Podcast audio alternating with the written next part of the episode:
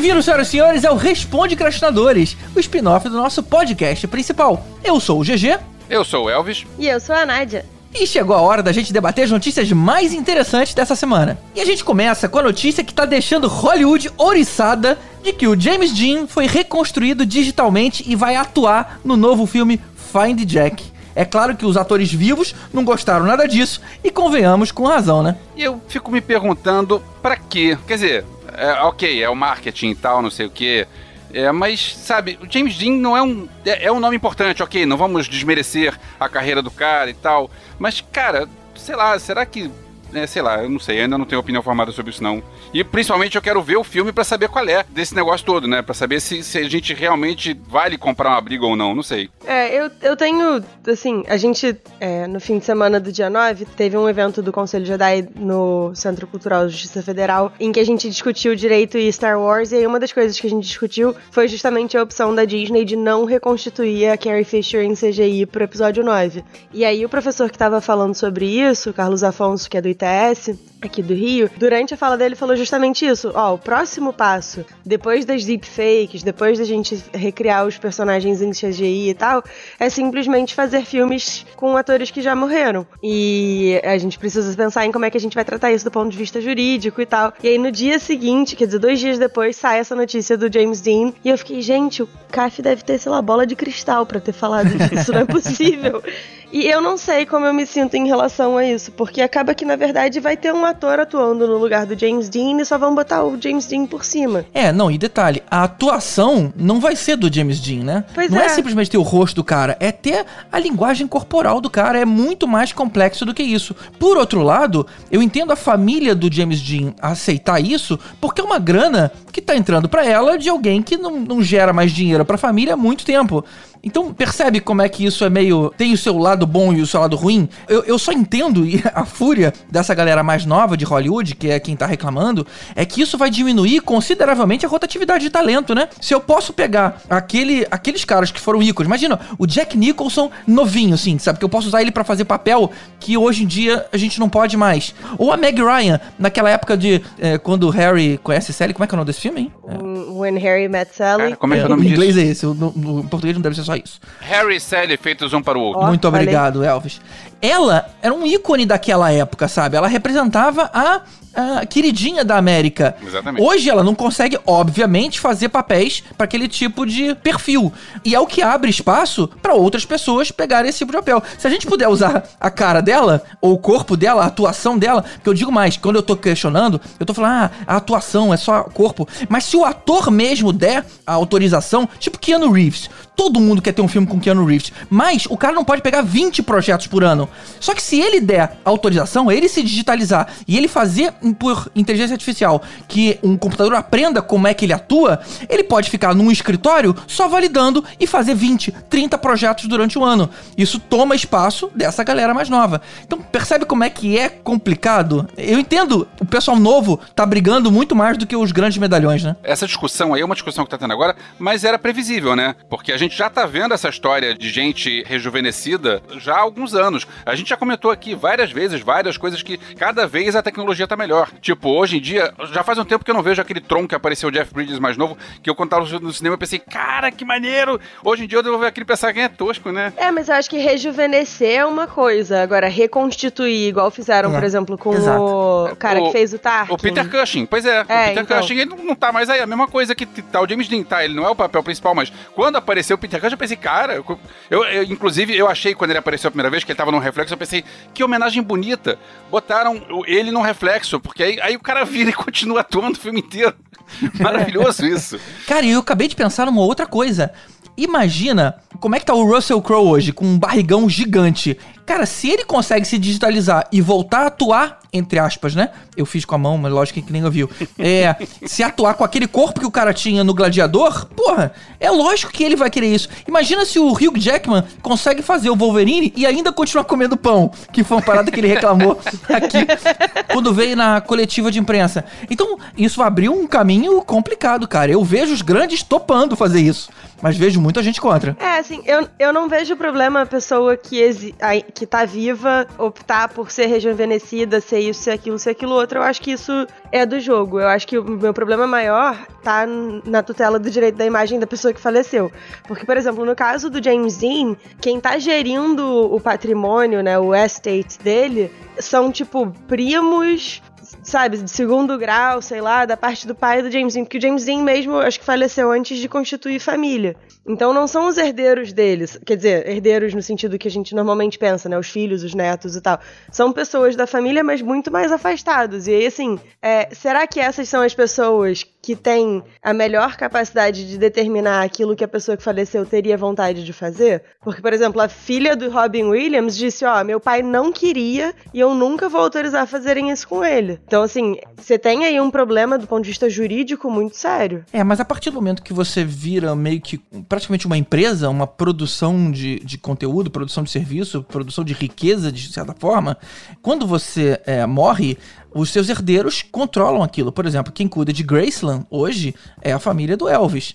Eles. A minha eles, família? Sim, Opa. mas aí é a filha do Elvis. Sim, eu sei. Mas e se, e se um, sei lá, um Russell Crowe, né? Seguindo o exemplo que eu dei agora, o cara morre, o filho, a filha, não sei o que, que o cara tem de descendente, ele decide, não, eu vou continuar concordando e aprovando o, o que, que eu faço com o nome do meu pai. Não, beleza, Gigi, mas essas pessoas são as pessoas que normalmente têm mesmo a, a função de tutelar os seus direitos da personalidade depois que você morre. A minha questão, por exemplo, com o James Dean é que não são os herdeiros do James Dean que autorizaram. Ah, são as pessoas ponto. responsáveis pela gestão do patrimônio dele. Mas não são as pessoas que a gente naturalmente e que o próprio direito normalmente reconheceria como as pessoas com a, a capacidade e a competência para decidir sobre isso. E isso em, em Hollywood deve ser muito comum, porque como você mesmo falou, a pessoa vira tipo uma empresa. E aí você vai ter o lado empresarial e a família brigando para saber, afinal de contas, quem é que, que tem o poder de decidir no final do dia. Eu acho que isso é que vai ser a, a treta maior. Bom, eu só quero saber se eles em algum momento vão fazer um Expendable só com gente morta. Tipo, eles voltaram. Pô, ia ser maneiro, hein? Maneiro. hein?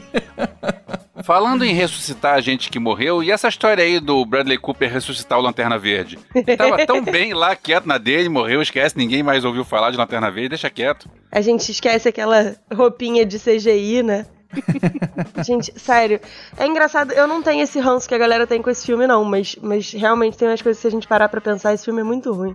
É, Mas- eu, acho Total. que, eu acho que a roupa de CGI é uma das tosqueiras, mas não é a pior coisa. O pior é que o filme é ruim. O filme é bem ruim. O filme é bem ruim. Mas peraí, não tem uma, uma- alguma coisa que proíba o Bradley Cooper tá na Marvel e agora ele tá na DC? Eu acho que não tem nada que proíba. Não sei, assim, se eu fosse a Disney, eu faria uma cláusula de não competição, né? Mas, mas eu não sei. Sendo que na Marvel é só a voz, de repente o contrato dele tem alguma coisa de, de sei lá, alguma brecha que dá pra ele fazer isso. Nem mesmo sendo a voz, a voz dele não fica tão reconhecível quando ele é o Rocket Raccoon, porque ele faz aquela voz meio de desenho animado, né? Verdade. Então, É, eu nunca tão- entendi por que, que usaram um cara tão grande quanto o Bradley Cooper, né? Se Porque a Marvel agora tem dinheiro pra chamar a galera. É, a é galera da Disney. Às vezes ele quis. né? Mas assim, eu não sei, porque eu tava olhando aqui a notícia e a fonte que tá citada é um site chamado We Got Discovered. E é um site que é meio não muito confiável. A galera não faz muito, tipo, uma conferência das fontes e tal. Então, assim, pode ser que ele esteja sendo cotado pra ser o Lanterna Verde? Pode. Pode ser que eles tenham tirado isso, assim, da cartola só pra ganhar clique? Também pode. Então, eu não sei. Eu, eu acho que ele seria um bom Lanterna Verde. Eu não conheço muito do personagem, mas ele é bom ator. Eu acho que ele é capaz de fazer uma coisa bacana com basicamente qualquer material que ele receba. É, ele é bom ator. É, é legal ver, porque o, o início dele foi, foi comédia, né? Foi Se Beber Não Case, então era comédia pastelão. Não, é o uma- início dele foi Elias, cara. Pô, ele, ela- ele com a Jennifer Garner. Eu adorava essa série. Pois é, não era lá tão grande coisa. Tô falando cinema, É, gente. sim, o cara é. fica falando de série. Não, série. e assim, Isso é Elias era legal, mas alone, né? Tipo. Não, pois é, e, é- e é maneiro porque ele já mostrou que ele tem talento, inclusive, pra dirigir filme também. E pra cantar no piano ao lado da Lady Gaga no, no Oscar lá e levar aquele olhadão que ele deve ter um problema quando chega, deve ter tido um problema quando chegou em casa. Ele tá namorando a Lady Gaga. É? Como é que é?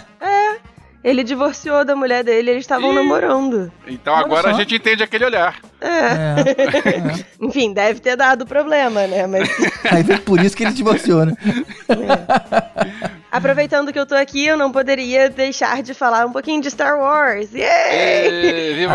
Cara, Hoje- a, a Nádia, a Nádia foi comprada pela Disney, não foi não? Fui! Você acha que eu fui pra Disney em setembro de graça?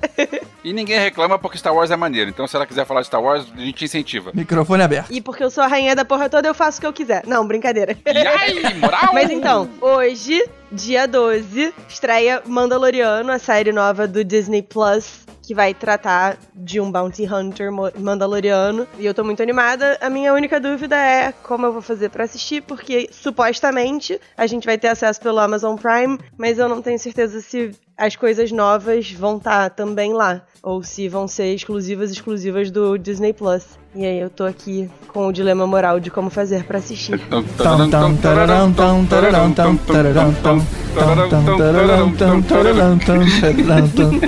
Que coisa feia! Ninguém aqui faz isso. Eu só estou colocando uma trilha sonora aqui. Longe de mim sugerir que alguém assista Piratas do Caribe esse fim de semana em homenagem ao Mandaloriano. Mas, né, é sempre uma boa opção de entretenimento. Mas sério, não tem como, né? É, eu sei que tem aí um papo de que a, a Amazon vai começar a exibir as coisas da Disney Plus, mas aparentemente isso não tá junto, né? É, a gente não sabe, não ficou muito claro em nenhum dos reports do, do que vai estar disponível e tal, se as coisas novas, novas vão estar disponíveis também ou se é só o acervo que eles tiraram do Netflix. Eu só sei que eu vou ver. Como, como eu não sei, mas eu vou ver. Nem que você tenha que viajar pros Estados Unidos, né, cara? Nem que eu, Eu tenha que viajo- viajar para eu viajo hoje à noite, duas Isso. horas depois eu volto. Isso. Isso.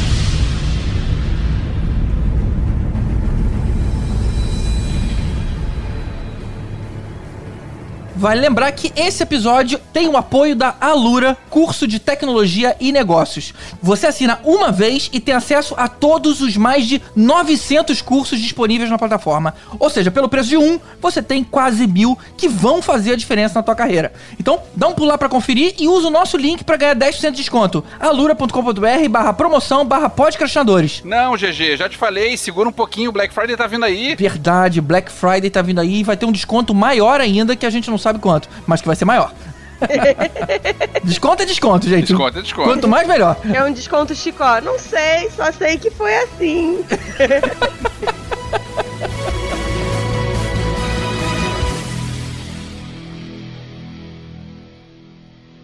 Now, here comes the music.